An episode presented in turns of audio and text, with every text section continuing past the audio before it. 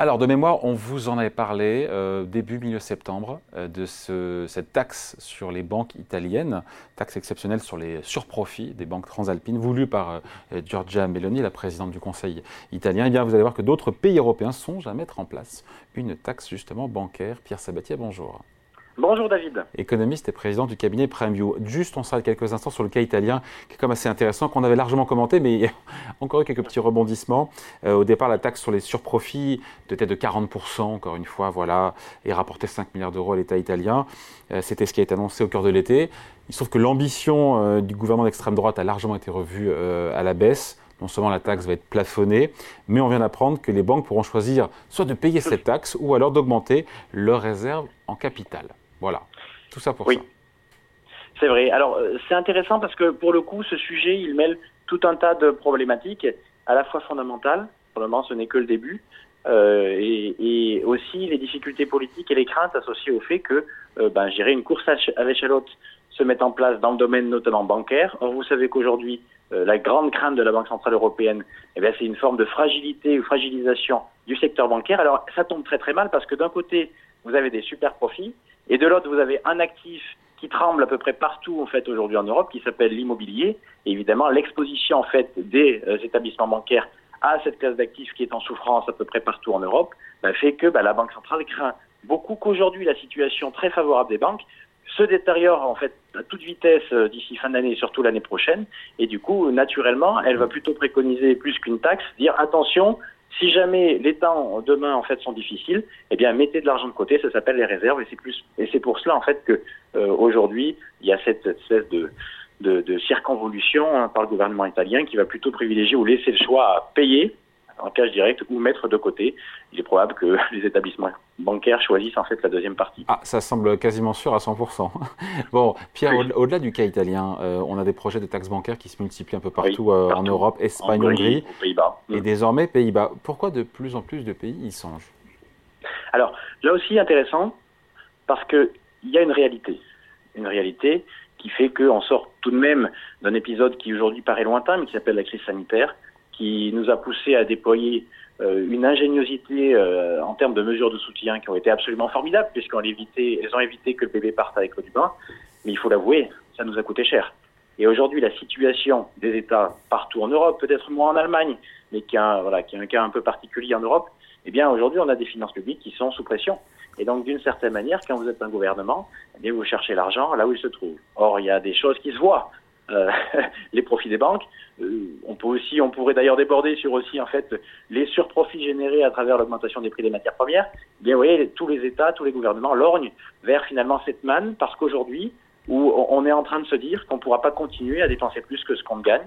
Et donc, bah, les finances publiques, les États, encore plus en Europe où on a des contraintes budgétaires qui sont un peu plus sévères qu'ailleurs, on n'est pas au Japon, on n'est pas aux États-Unis, eh bien, bah, il faut chercher l'argent là où il se trouve. Donc, c'est une des, c'est, une des raisons purement euh, politique. presque Mm. Ou alors politique, mais presque même pas social, même pas politique dans le sens des idées. Euh, là, c'est purement euh, équilibré un compte de résultat. Et concrètement, l'État, les États européens sont dans cette situation et donc mettent en place bah, tous les éléments. Ils vont chercher l'argent là où ils se trouvent. Mais on peut parler, mais on peut parler, Pierre, de, de surprofit pour les banques. Est-ce qu'il y a vraiment une rente pour les banques du fait des taux d'intérêt plus élevés? Parce que oui, effectivement, elles prêtent plus cher. On le voit bien quand on veut emprunter et faire un crédit immobilier. Mais est-ce qu'elles se financent pas aussi pour le coup plus cher euh, elle se finance plus, cher. Alors après, il y a une question de décalage entre, vous savez, c'est toujours pareil, quand vous prêtez de l'argent, euh, à combien ou à quel horizon de temps, en fait, vous, l'avez emprunté, ou même en tant que banque commerciale. Puisque en gros les, banques lorsqu'elles vous prêtent de l'argent c'est pas leur argent. Elles vont elles-mêmes l'emprunter soit sur le marché interbancaire soit auprès de la banque centrale.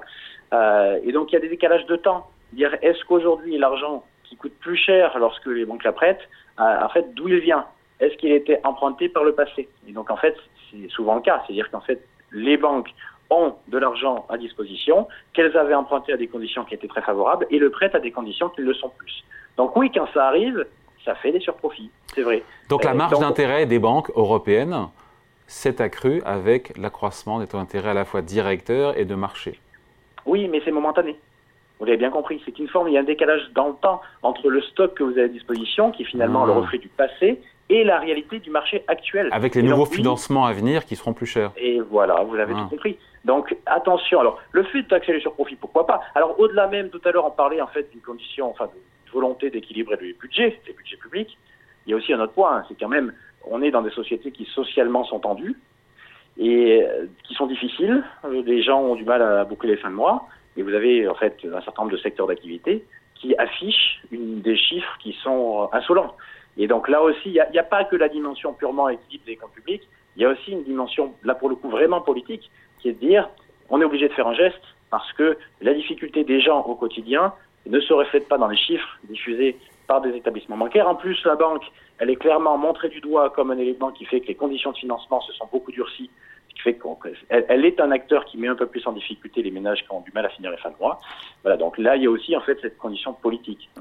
Après, ce qui dérange aussi, on l'a compris, les pouvoirs publics, euh, c'est le fait que les banques européennes tardent à rémunérer les dépôts, les dépôts, le compte de dépôt de leurs clients. Elles devront peut-être tôt ou tard y venir. Je, je, disais dans un article des Échos que je crois que c'est la patronne de Santander, banque espagnole, qui disait que elle attendait, de voir l'évolution de la concurrence pour se lancer et que tout le monde se regardait pour savoir qui allait dégainer le premier pour rémunérer les dépôts. Voilà, donc c'est réglé. Quand tout le monde se regarde euh, voilà, pour savoir qui va dégainer le premier, c'est réglé. Après, c'est, ils l'ont pas encore. Donc encore une fois, moi je comprends assez bien la notion de taxe sur les surprofits, surtout cette année euh, ou l'année prochaine. Mais attention à la situation des bacs. En fait, les chiffres actuels ne traduisent pas la réalité en fait de, de l'environnement bancaire l'année prochaine. Et, euh, et c'est ça qu'il faut bien garder en tête. Dire que donc en gros, le, jour où elle sera votée, ou si elles sont votées, ces taxes, elles arriveront trop tard, puisque la situation se sera normalisée d'un point de vue financement des banques. J'ai peur que votre résumé soit, soit bon, donc comme souvent. Bon voilà, merci, c'est gentil. Merci en tout cas, explication signée Pierre Sabatier, économiste président du cabinet PrimeView. Bonne journée. Merci David, à bientôt.